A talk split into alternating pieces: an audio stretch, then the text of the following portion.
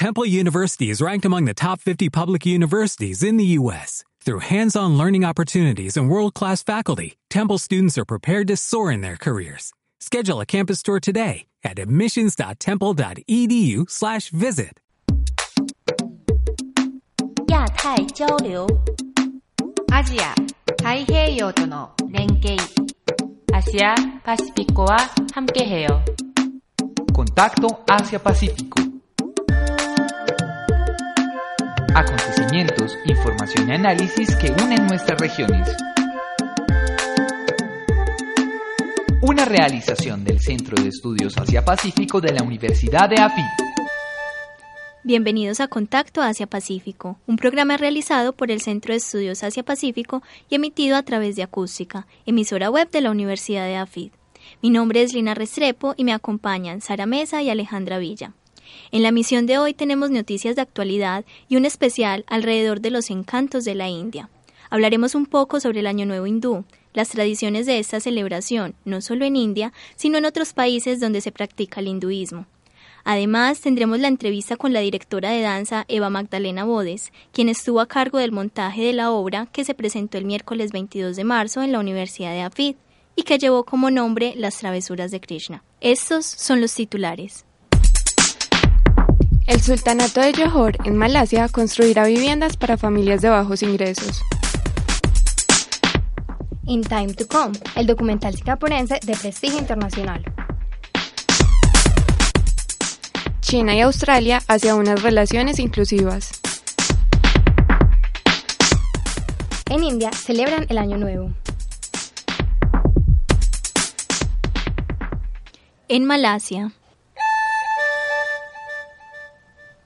El pasado miércoles 22 de marzo se lanzó un proyecto de vivienda encabezado por el sultán de Johor en Malasia. Con este proyecto se busca construir casi 2.000 viviendas, aprovechando de manera más óptima los recursos y dando oportunidad a personas de escasos recursos que no posean vivienda.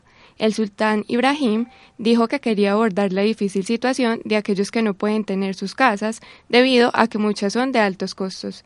El proyecto Dream House busca construir casas de la mejor calidad y que garanticen el bien del pueblo del estado de Johor. El sultán aseguró que estaría dispuesto a ampliar el proyecto a otras regiones de Malasia si cuenta con el apoyo del gobierno. en Singapur, Las producciones audiovisuales de Singapur están cobrando cada vez más protagonismo internacional, como es el caso de la nueva película de la cineasta Tan Pin Pin, nominada en tres festivales internacionales en Suiza, Brasil y Canadá. Después de su controvertida obra A Singapur con Amor, su nuevo documental In Time to Come llama la reflexión sobre la vida y el tiempo transcurrido en el país. En el filme se muestran encuadres ubicados en diferentes realidades cotidianas y que explora la exhumación de una cápsula del tiempo. Sin duda alguna, una cinta que vale la pena ver. en China, Durante las conversaciones anuales que tienen lugar en Canberra, Australia, el ministro chino Li Keqiang dijo que las relaciones entre Australia y China no están enfocadas a favorecer partidos políticos. China espera propiciar el libre comercio, así como la estabilidad y la paz en la región. Además, expresó su respeto por las políticas diplomáticas australianas de ampliar relaciones con otros países. Algunos analistas piensan que Australia puede ser un terreno común donde los círculos de amistad de China y Estados Unidos se superponen. en India, El 28 de marzo se celebró el Chaitra Sukladi, un festival hindú celebrado el primer día de la fase creciente de la luna nueva del calendario hindú, equivalente a nuestro año nuevo. El nombre de la festividad varía de acuerdo con la religión, pero es celebrada en la misma fecha. En algunas regiones, esta fecha se relaciona con el inicio de la temporada primaveral y de cosecha. En otras, se relaciona con festividades de algunas divinidades. Especial Contacto Asia-Pacífico. Una oportunidad para profundizar en la región.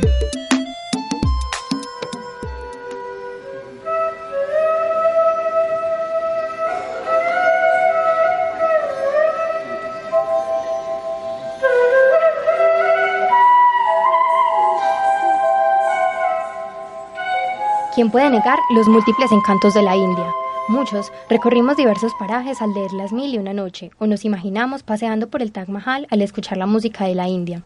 ¿Alguna vez han escuchado sobre el dios Krishna? Claro que sí, Krishna es una de las encarnaciones de Vishnu, el dios supremo del hinduismo. La tradición hindú cuenta que Krishna tiene piel oscura o azul. Es un ser supremo que podía levantar montañas o absorber incendios, artífice de muchas historias e incluso una religión, el Krishnaísmo. Así es, Krishna, al igual que muchos dioses de la India, comparte los placeres y las banalidades de los seres humanos.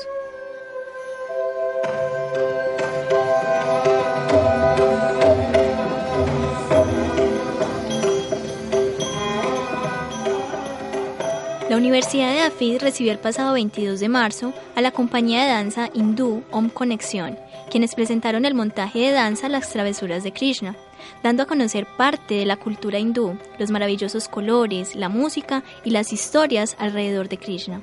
A continuación tenemos a Eva Magdalena Bodes, directora del espectáculo, quien conoció esta danza en Brasil, luego fue a la India a practicarla, para volver a Medellín y fusionarla con elementos de acrobacia y danza aérea.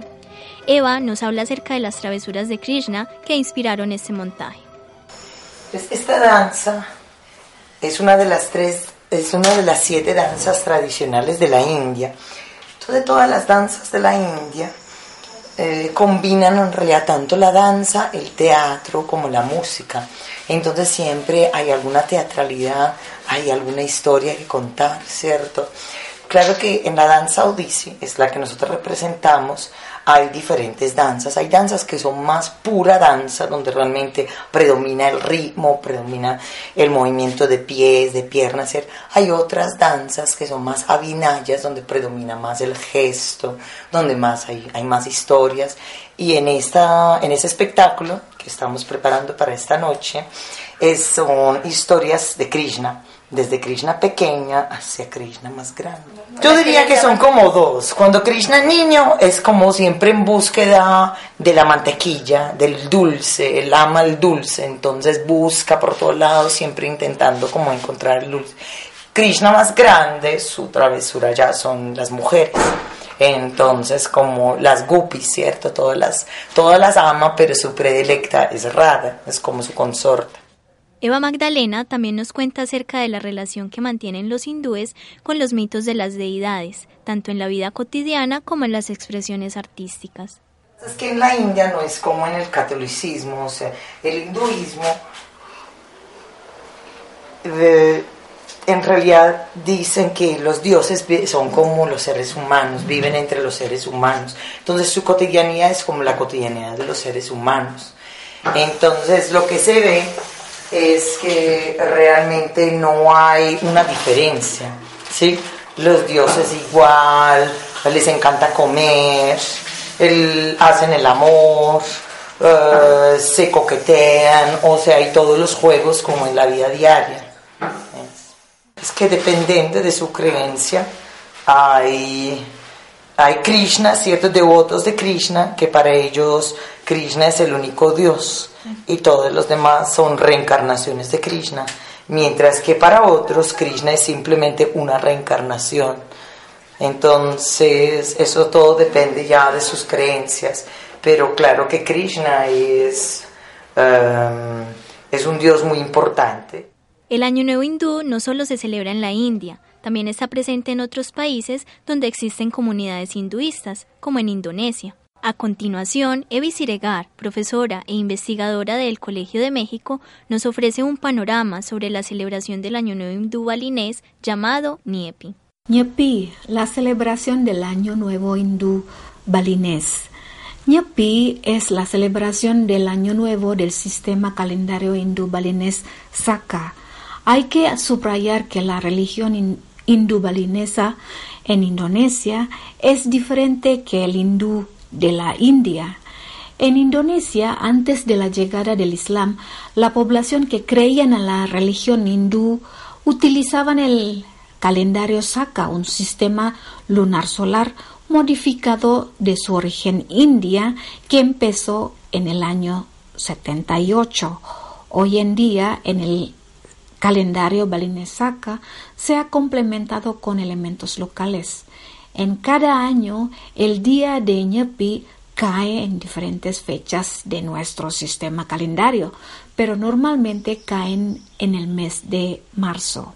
Ñapi quiere decir estar en silencio, por lo tanto, no como en otra cultura cuando festejan Año Nuevo, en su celebración del Año Nuevo, los hindúes balinés hacen un silencio total, pues la idea es para hacer una autorreflexión, purificación y un diálogo con su poder divina, pidiendo perdón por los pecados que han cometido en la vida cotidiana y una vida mejor en el futuro.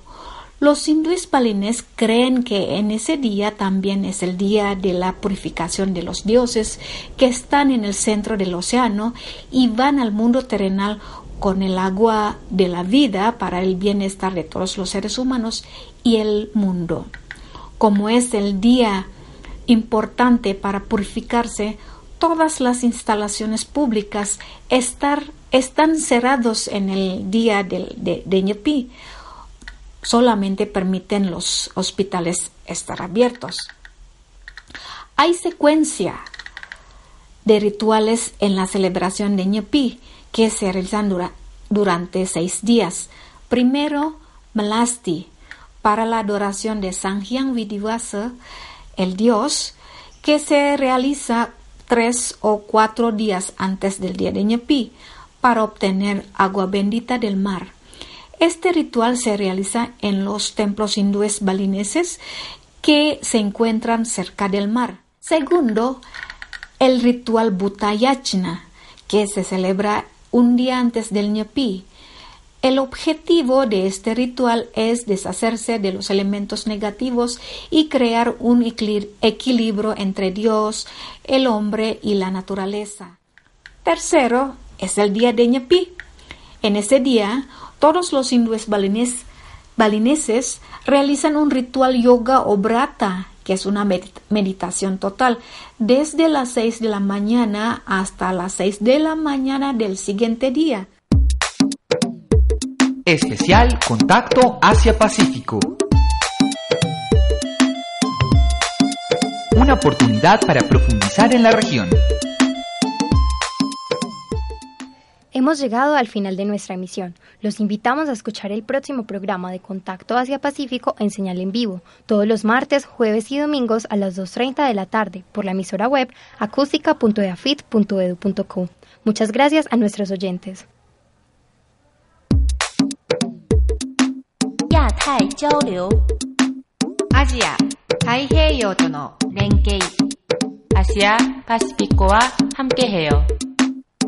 Contacto Asia-Pacífico. Acontecimientos, información y análisis que unen nuestras regiones. Una realización del Centro de Estudios Asia-Pacífico de la Universidad de AFIT.